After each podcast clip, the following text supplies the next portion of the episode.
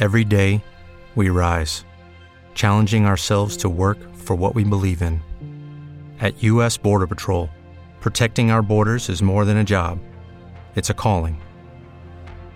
Agents answer the call, working together to keep our country and communities safe. If you're ready for a new mission, join U.S. Border Patrol and go beyond. Learn more at cbp.gov/careers. Hola, muy buenos días. Estás escuchando Psicología MAP. Yo soy Mariana González y es un privilegio tener hoy a una invitadaza que además es mi amiga. Ella es Andrea Parga. Tiene un currículum extenso, es una persona súper, súper completa. Decidí invitarla porque siempre el tema de la alimentación para con nuestros hijos es un tema que, que preocupa. Bienvenidos. Esto es Psicología MAP.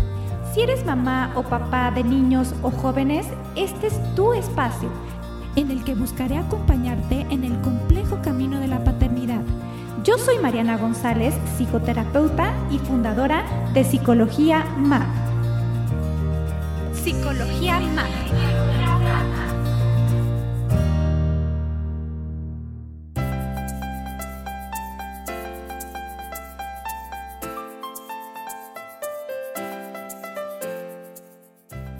Que si los lácteos, que si sí o no, que si el pan tiene azúcar, el otro que hay que comprar es muy caro, en fin, es un rollo también todo este tema del orgánico. Así es que espero que Andrea nos pueda dar una guía de cómo ayudarnos a, en este sentido de la alimentación con nuestros hijos. Tiene un currículum extenso, así es que la, le voy a dar la bienvenida y que ella nos platique un poquito de ella. ¿Cómo estás, Andrea?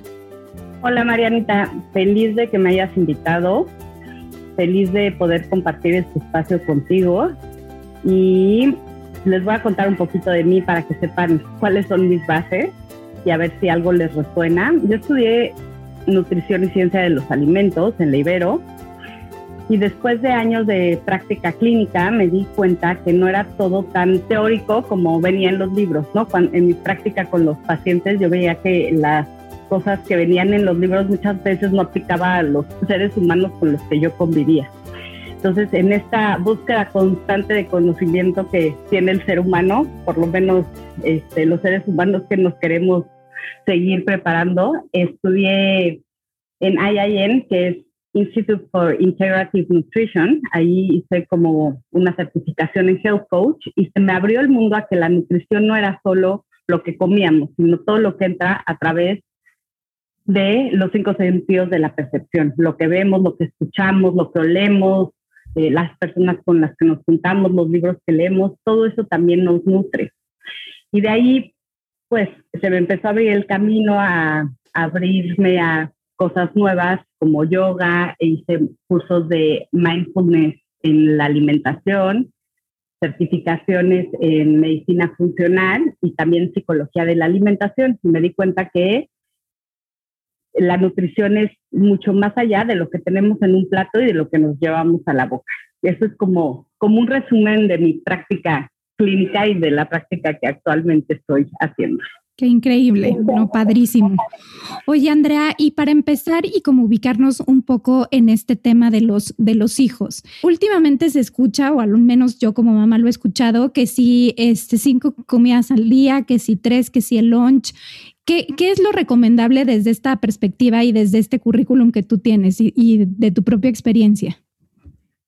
Bueno, yo voy a decirles que también soy mamá, ¿no? Que estoy hablando desde una persona que es nutrióloga clínica, que tiene un background también mucho más holístico o más este, profundo en temas de sentimientos, ¿no? De cómo nos relacionamos con los sentimientos a través de la comida, pero que también soy mamá y que también sé que en la práctica eh, los retos con los niños son innumerables. Entonces, que tengo empatía con todas las mamás que nos están escuchando y que ni siquiera eh, las nutriólogas que tenemos toda la información y toda la, la base lo hacemos perfecto todo el tiempo. Y eso sería como el mensaje que quisiera transmitir con esto, que no, que no lo tienen que hacer perfecto. El mundo no es perfecto. Entonces, nosotras como mamás si fuéramos perfectas, no les estaríamos dando herramientas a nuestros hijos para irse al mundo que no es perfecto.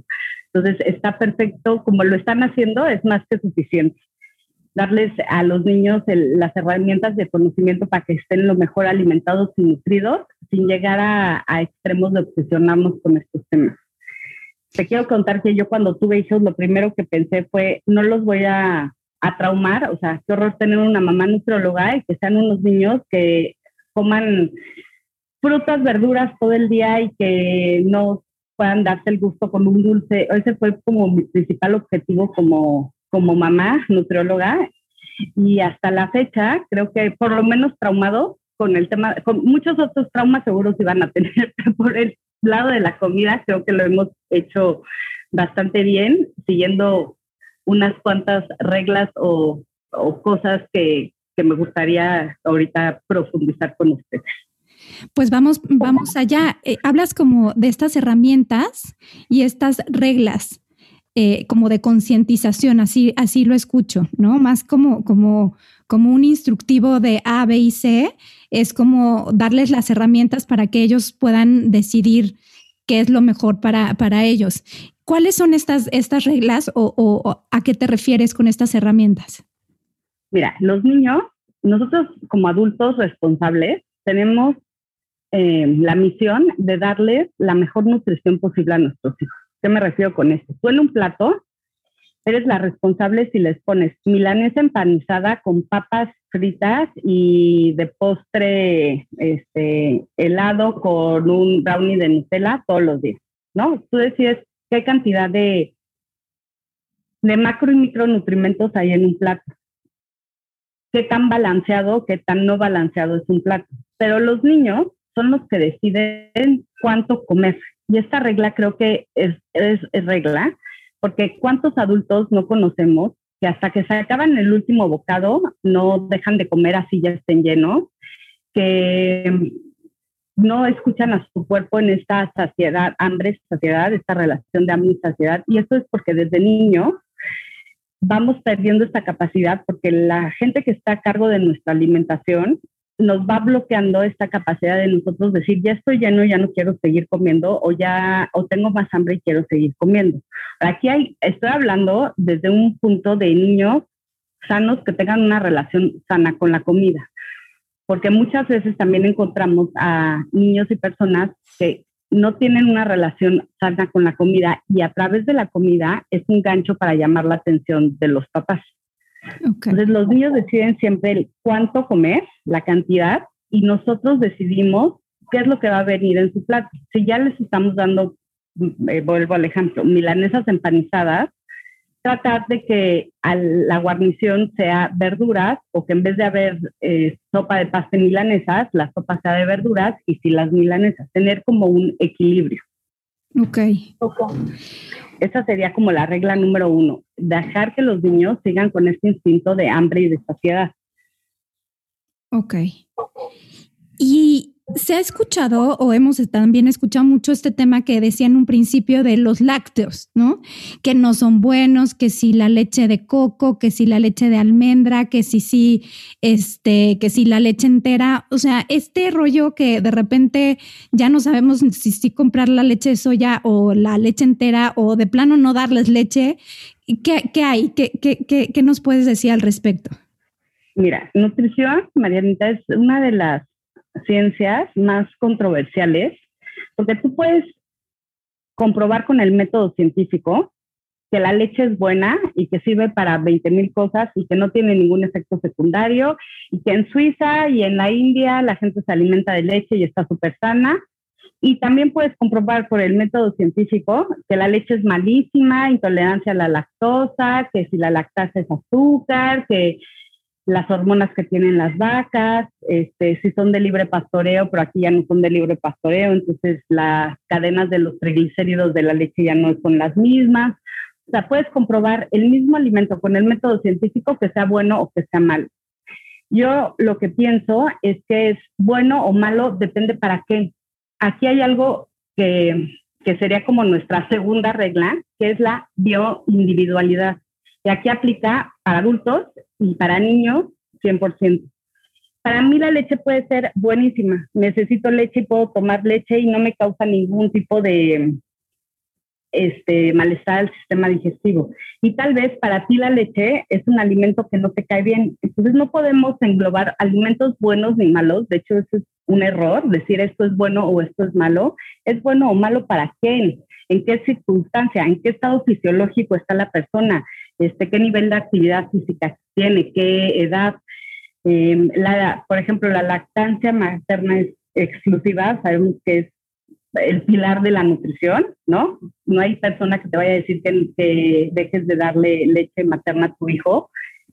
Y también hay ciertas edades que la leche pues, es necesaria para el, el, crecimiento y desarrollo, sobre todo del cerebro de los niños, por lo menos hasta los dos años. Entonces, no me gusta decir esto es bueno o esto es malo, es simplemente depende para quién, en qué caso específico y con qué circunstancia. Eh, yo en particular tengo dos niños ¿no? Uno, son dos hombres. Uno es, él, se dice soy lechívoro, o sea, esa es su clasificación en la alimentación.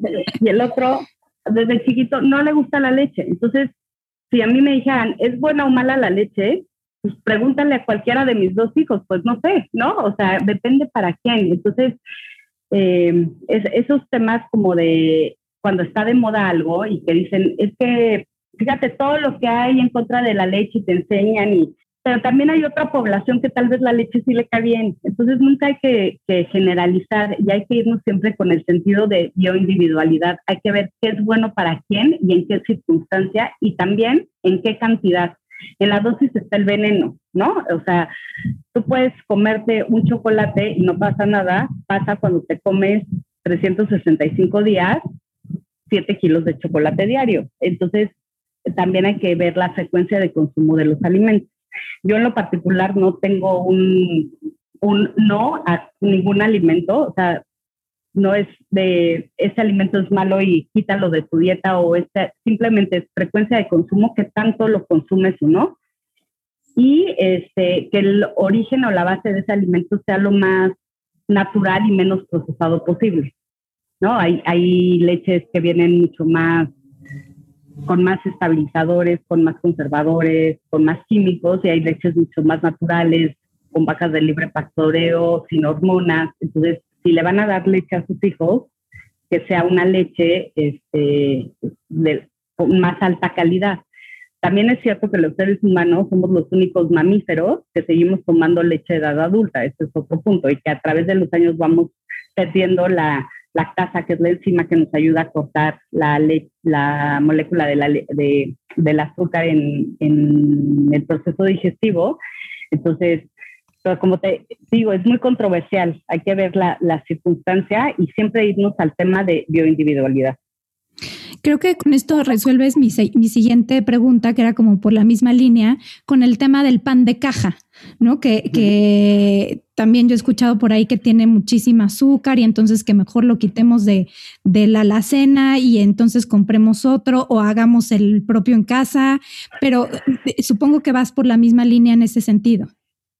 Sí, y aparte de bioindividualidad, por ejemplo, en este punto de pan de caja, que es un alimento procesado, recordar que mientras más limpia sea nuestra alimentación, y esto quiere decir mientras menos cosas industrializadas o procesadas tengamos en nuestra base de, compra, es mejor.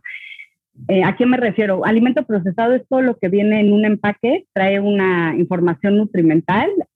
Puedes ver un anuncio en la tele, bueno, ya no hay tele, pero YouTube o cosas así y que viene una lista de ingredientes. El hombre usó, un proceso para empacarlo y poder tener una vida de anaquel. Si tú te vas a esos alimentos, los ingredientes, hay muchas veces que los lees y que ni siquiera los puedes pronunciar. Entonces, imagínate si no lo puedes pronunciar, ¿cómo le va a hacer tu cuerpo o cómo le va a hacer el cuerpo de los niños para digerir eso, ¿no? O sea, imagínate qué antinatural es que ni siquiera leyendo, a no ser que sea físico-químico, vas a poder leerlo con facilidad. Entonces, mientras menos alimentos procesados tengamos en nuestra alimentación, es mucho más eh, saludable. Y aquí el pan, por ejemplo, los, los panes como el pan Ezequiel, el pan de masa madre, son panes que son más naturales, que tienen poquitos ingredientes. Mientras menos ingredientes tenga un alimento, es mucho más natural. O sea, tú compras una, una naranja y ¿cuál es el ingrediente de la naranja? Naranja, punto. Tiene un ingrediente, ¿estamos de acuerdo? Eso sería como lo óptimo. Ahora, si tú te vas a un cereal de caja, sin poner marcas, tú lees los ingredientes y traen un listado de ingredientes de este tamaño, ¿no? O sea, traen más de 25 o 30 ingredientes. Eh, si tú compras avena, pues una avena natural, solo viene eh, en los ingredientes avena. Entonces, ¿qué sería más natural para tu cuerpo? Pues procesar los alimentos que menos ingredientes tienen. Los panes, los que menos procesados están, los que menos ingredientes tienen, son como más fáciles o más saludables para el cuerpo humano poderlos digerir. Ahora, como dices, hay muchas veces que no, que son o más caros o no están tan accesibles, o me pasa a mí, ¿no? Que dicen, ah, está bueno, qué bueno que tu pan es súper saludable, mamá, pero no me gusta el sabor, o sea, no me lo voy a comer porque no me gusta el sabor. Entonces, también aquí irnos a una, una tercera regla, que sería la regla del 80-20. Si nosotros cumplimos como un 80% de la alimentación saludable, que nuestro plato esté variado con frutas, verduras, que estemos cubriendo micro, macro nutrimentos, fitonutrimentos, que son estos colores que traen todos los las productos de origen este, vegetal, como las verduras, las plantas, les estamos dando como esa correcta alimentación a nuestros hijos, también el otro 20% podemos no ser tan estrictos ¿no? O sea, podemos eh, darles un dulce de vez en cuando, podemos eh, permitir que en la fiesta o en la reunión coman no de la manera que comerían en nuestra casa, o sea, no necesitamos hacerlo al 100% en la alimentación todo el tiempo, ni siquiera nosotros como adultos, teniendo más conciencia de la importancia de la alimentación, lo hacemos al 100%. Entonces, ¿cómo esperar que un niño lo haga al 100%? Claro. Y, y en esta, en esta parte, por ejemplo, del, los, del 80-20, ¿me podrías dar como un ejemplo un poquito más concreto de un lunch donde eh, se cumpla como este 80-20? As humans, we're naturally driven by the search for better. But when it comes to hiring, the best way to search for a candidate isn't to search at all. Don't search, match with Indeed. When I was looking to hire someone, it was so slow and overwhelming. I wish I had used Indeed. If you need to hire, you need Indeed. Indeed is your matching and hiring platform with over 350 million global monthly visitors, according to Indeed data, and a matching engine that helps you find quality candidates fast. Ditch the busy work. Use Indeed for scheduling, screening, and messaging so you can connect with candidates faster. And Indeed doesn't just help you hire faster. 93% of employers agree Indeed delivers the highest quality matches compared to other job sites, according to a recent Indeed survey. And listeners of this show will get a $75 sponsored job credit to get your jobs more visibility at Indeed.com slash podcast. That's Indeed.com slash podcast. Terms and conditions apply. Hello, it is Ryan, and I was on a flight the other day playing one of my favorite social spin slot games on chumbacasino.com. I looked over the person sitting next to me, and you know what they were doing? They were also playing Chumba Casino. Coincidence? I think not. Everybody's loving having fun with it. Chumba Casino is home to hundreds of casino style games that you can play for free anytime, anywhere, even at 30,000 feet. So sign up now at chumbacasino.com to claim your free welcome bonus. That's chumbacasino.com and live the Chumba life. No purchase necessary. DTW, void, prohibited by law. See terms and conditions 18 plus. Mira, las tres comidas principales, desayuno, comida y cena, que dependen casi siempre de, de nosotros, ¿no? Yo como mamá sé que mis hijos van a desayunar, comer y cenar en mi casa la mayoría de las veces en un mundo normal, porque ya no hay normalidad en estas épocas.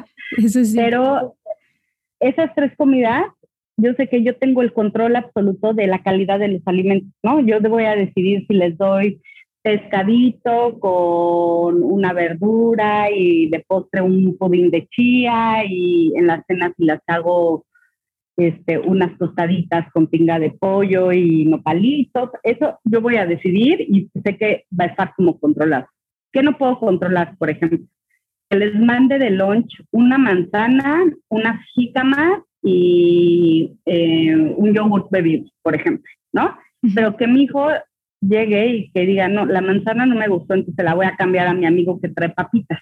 si nos fuéramos a la regla del 100%, ya, no, ya estaríamos como, no lo hice perfecto, ya se comió las papitas y eso no es saludable. Pero si entramos en la regla del 80-20, nos quita mucha carga, culpa y nos da paz, porque ese 20% que los niños puedan comer cosas que no estén o que no sean tan saludables, está bien también, es parte de ser niño también comer cosas que no son saludables, ¿no? Y de compartir y los alimentos y la comida no es solo nada calorías, no es solo nutrición, no es solo salud, también es la convivencia, también es este el poder hasta tener la herramienta de poderle decir al amiguito, te cambio mi manzana por tus papas y tener, eh, o sea, y lograr el objetivo de cambiar, ¿no? Un alimento. Entonces, eso sería como, como el, la base de, y, y soltar un poquito el control. Nosotros, eh, desde que tenemos a los bebés en, en la paz, o sea, todo el periodo de gestación, los nutrimos y como que traemos este control de como mamá lo, o sea, necesito que coman porque es, eso es lo que les va a dar muchas cosas. Pero acuérdense que no es, no es solo lo que comen, sino cómo se nutren a, a, través de todos los sentidos. Entonces, si tú empiezas a hacer una relación no tan sana con tu hijo a través de la comida, él también, pues no, aunque le estés dando los mejores alimentos de la mejor calidad, uno, él va a decidir si se los come o no. No hay niño que tú le metas un bocado a la boca y que lo obligues a tragar. No hay forma. O sea, no hay forma de que tú obligues a un niño a tragarse algo, ¿no? O tragar de deglutir. Se lo puedes poner, se lo puedes presentar, se le puedes meter el tenedor, lo puedes dejar cinco horas hasta que no se pare. Pero si él no quiere comérselo, no va a haber forma de que tú hagas que trague la comida.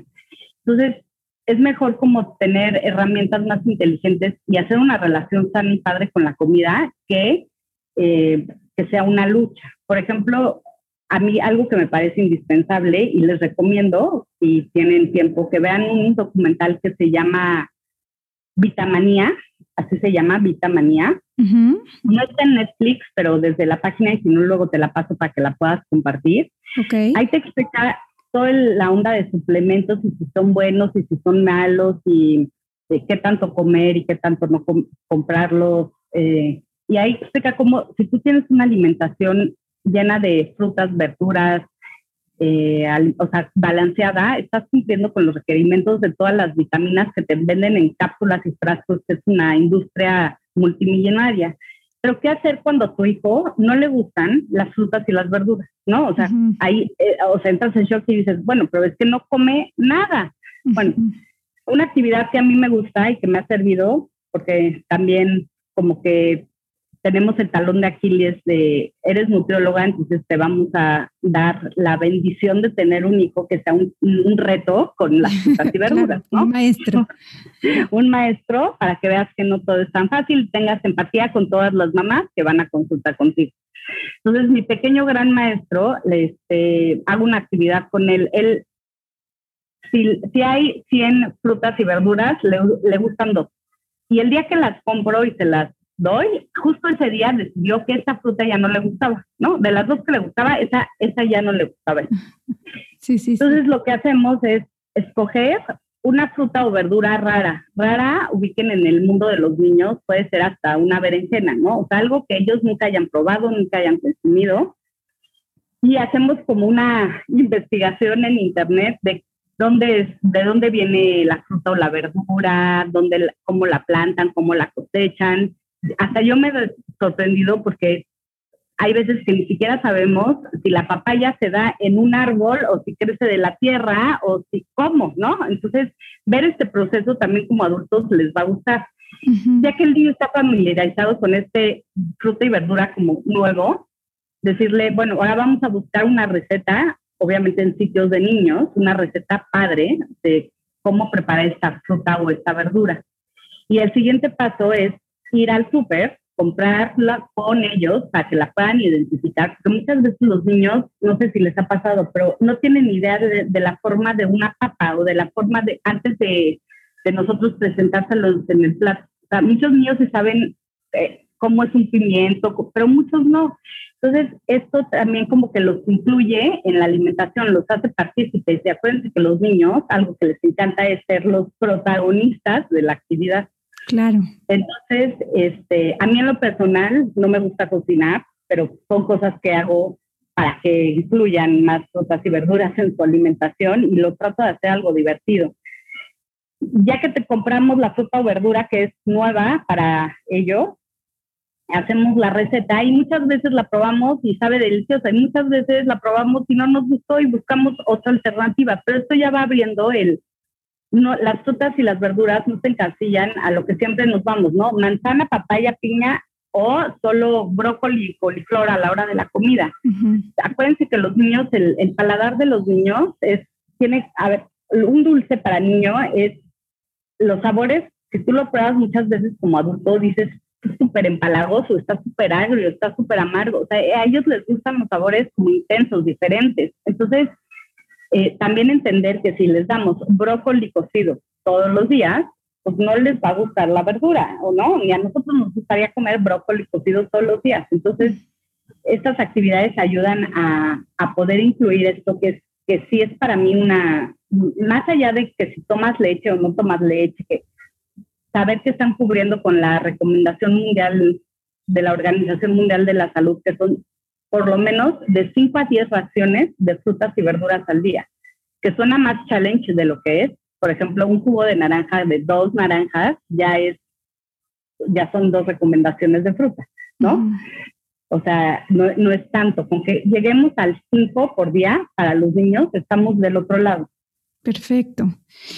Oye, Andrea, me quedo con, este tip como muy bueno de cómo involucrar a los niños para, para que ellos mismos sean los protagonistas de, su alimentación y junto con ellos hacer como la receta. A ellos les encanta cocinar y les encanta meterse a la cocina y, picar y, si los involucramos me parece una excelente alternativa para, para poder cumplir con este 80-20, insisto. Ahora, este, este tema de la pandemia, que no sé si a ustedes les ha pasado, si a ti te ha pasado, pero mis hijos viven en la cocina todo el tiempo a ver qué encuentran, este, abren la alacena y, y aquí me surge como esta, esta pregunta, ¿qué tanto es ansiedad y qué tanto realmente pues tienen un antojo y cómo manejarlo? O qué tanto es hambre. Mira, Sí. Ah, ah, nada más te iba a concluir una cosa de la eh, actividad esta de las recetas. Ajá. A los niños que no les gusten cocinar, lo que tiene padre también es que también investigan, hacen una investigación, ¿no? En internet, o sea, de qué es, de dónde viene, cómo se planta y cómo se cosecha. Entonces, chance a uno de tus hijos no le gusta cocinar, pero sí le gusta investigar o saber o conocer o ver videos en YouTube. Entonces, por eso el chiste es que, sea desde algo que no conozcan y que investiguen también para el lado de los niños que no les gusta cocinar. Y esto que dices de la pandemia del, del refri, que se paran más, todos los seres humanos dicen que la inactividad es la madre de todos los vicios y estoy totalmente de acuerdo, ¿no? ¿Y qué pasa? Que muchas veces en la pandemia no tenemos forma de salir o las actividades son diferentes como las teníamos antes pero nosotros otra vez como adultos responsables somos los responsables de qué hay en nuestro refri, qué, qué hay, o sea, si ellos abren las puertas de la alacena, ¿qué hay? ¿No? Entonces, si tú tienes tu casa llena de galletas, de Nutella, de pan y de cosas así, y ellos se paran y lo abren, eh, por impulso lo primero que van a hacer es, claro, comérselo. No estoy diciendo que no vuelvan a comprar una galleta o que no haya, por ejemplo, en, en mi casa, de nutrióloga estricta, este, hay Nutella, la Nutella es parte de nuestra alimentación, ¿no? Sería, eh, es un alimento que hasta a mí me puedo decir que es mi, mi alimento favorito. Entonces, no es que no la compre, nada más es ver qué tanto hay de esas cosas o no hay de esas cosas en nuestra casa. Si dices, es que se la vive comiendo papas, sí, pero ¿quién compra las papas? ¿No? O sea, no las compra el niño. Entonces, tener un balance y tener otra vez el 80-20. Puedes tener jícama, zanahoria, pepino. Muchas mamás me dicen, pero es que eso no le gusta. Ah, pero vas a ver que si tiene hambre, se lo va a acabar comiendo. pues, ¿por qué se va a ir? Pues se va a ir por las papas y por esos alimentos, igual que nosotros como adultos, nos vamos a ir por esa opción, ¿no? O sea, imagínate tener una jícama que la tienes que rebanar, partir, este, lavar, picar, echarle limón y tajín, o tienes unos pingüinos a la mano, ¿no? Pues por impulso te vas a ir a la comida no, no tan saludable. Está en nosotros tener la, la disponibilidad de comida más saludable para ellos. Y sí, sí, esto sí, este o sea, no prohibir la comida, no decir, no, no puedes comer galletas hasta que sea fin de semana, porque eso nos lleva a una relación de solo los fines de semana, solo cuando estoy de viaje, puedo comer este tipo de cosas. Entonces nos volvemos adultos que cuando salimos este, de nuestra rutina es como abrir la llave y no poderla cerrar nunca y comer sin control. Es más bien tener un equilibrio y un balance, o sea, tener dos, tres galletitas, pero también tenerles fruta picada, verdura picada, a mí algo que me sirve mucho es, ya cuando veo que están yendo por ansiedad, porque si te das cuenta cuando es por ansiedad, hasta los adultos nos damos cuenta cuando es por ansiedad, decirle, ok, mi amor, sí, sí te puedes comer esa galleta María, nada más que antes quiero que te tomes dos vasos de agua. Decirle a un niño que se tome dos vasos de agua es como decirle, tienes que escalar el Everest, ¿no? O sea, se los vasos, y ya cuando se acaban los vasos de agua, ya hasta se les olvidó que querían la galleta, porque ya no, ya lograste frenar como ese impulso, ¿no? O sea, el impulso de ir y comérselo. Entonces, establecer como estas reglas, yo lo que les digo es, por ejemplo, si acaban de desayunar y están en clases online, para salirse de la clase online, lo primero que hacen es irse a la cocina. Entonces les digo, hasta las 10 de la, o sea, ya desayunaste, hasta las diez y media de la mañana no te puedes parar. Si quieres agua, puedes agarrar agua. Pero no puedes comer nada hasta las diez y media de la mañana porque ya acabas de desayunar, ¿no? Entonces ya sé que no los estoy matando de hambre porque acaban de desayunar, es ansiedad. Y dos, este, a partir de las diez y media de la mañana trato de que haya o manzana picadita con limón y tajín o unos palmitos con este limón y tantita soya reducida en sodio. Eh, otra cosa que me digo, yo tengo la suerte que uno les gustan los jitomates cherry, por ejemplo, entonces trato de tener como esta, esta, esta, estas frutas o estas verduras a la mano y a la vista para que si pasan por la cocina sean lo que agarren y evitar comprar en exceso alimentos que no quiero que estén comiendo todo el día. Por ejemplo, la bolsa de papas que en una sentada se la acaban. Entonces, ahí darme cuenta que yo soy la que las compro, ¿no? O sea, si no las compró, no hay, no están y no se los van a comer. Claro. Ahora, mis hijos no son niños traumados, se comen todo, son, comen un dulce al día y no pasa, o sea, no pasa nada si se lo comen. Nada más darnos cuenta que, que si estamos encerrados, estamos en pandemia, tanto niños como adultos, vamos a optar por, por irnos a la cocina para, la, la comida es un nivelador de ansiedad también.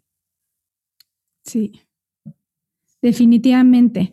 Oye, Andrea, se nos acaba el tiempo y yo la verdad es que me quedo con mil preguntas más. Eh, hay muchas mamás, por ejemplo, de niños con cáncer que nos están escuchando.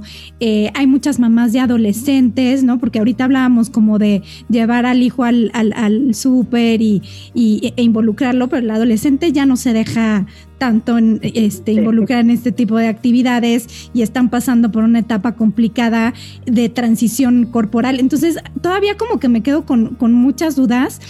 ¿Crees que nos puedas regalar otra entrevista como para eh, completar esta y que y, acompañar a estas mamás que seguramente hoy se han llevado muchísimas herramientas para poder hacer una buena intervención y una buena relación con la comida y sus hijos? Ay, claro que sí, Marianita. Aparte es como como plática entre amigas, me encanta y feliz de poder compartir y que todos tengamos una experiencia con los alimentos mucho más sana y práctica.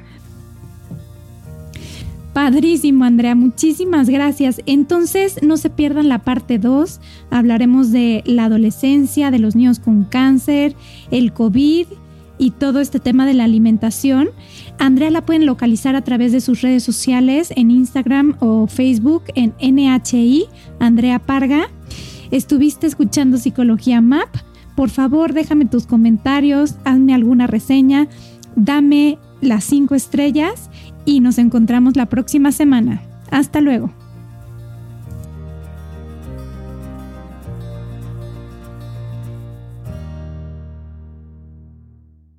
Sigue escuchando Psicología Map todos los jueves.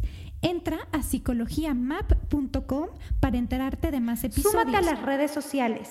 Comenta o escríbeme a infopsicologiamap.com. Esta ha sido una producción de punto primario.com. As humans, we're naturally driven by the search for better. But when it comes to hiring, the best way to search for a candidate isn't to search at all. Don't search, match with Indeed. When I was looking to hire someone, it was so slow and overwhelming. I wish I had used Indeed. If you need to hire, you need Indeed. Indeed is your matching and hiring platform with over 350 million global monthly visitors, according to Indeed data, and a matching engine that helps you find quality candidates fast. Ditch the busy work. Use Indeed for scheduling, screening, and messaging so you can connect with candidates faster. And Indeed doesn't just help you hire faster. 93% of employers agree Indeed delivers the highest quality matches compared to other job sites, according to a recent Indeed survey. And listeners of this show will get a $75 sponsored job credit to get your jobs more visibility at Indeed.com slash podcast. That's Indeed.com slash podcast. Terms and conditions apply.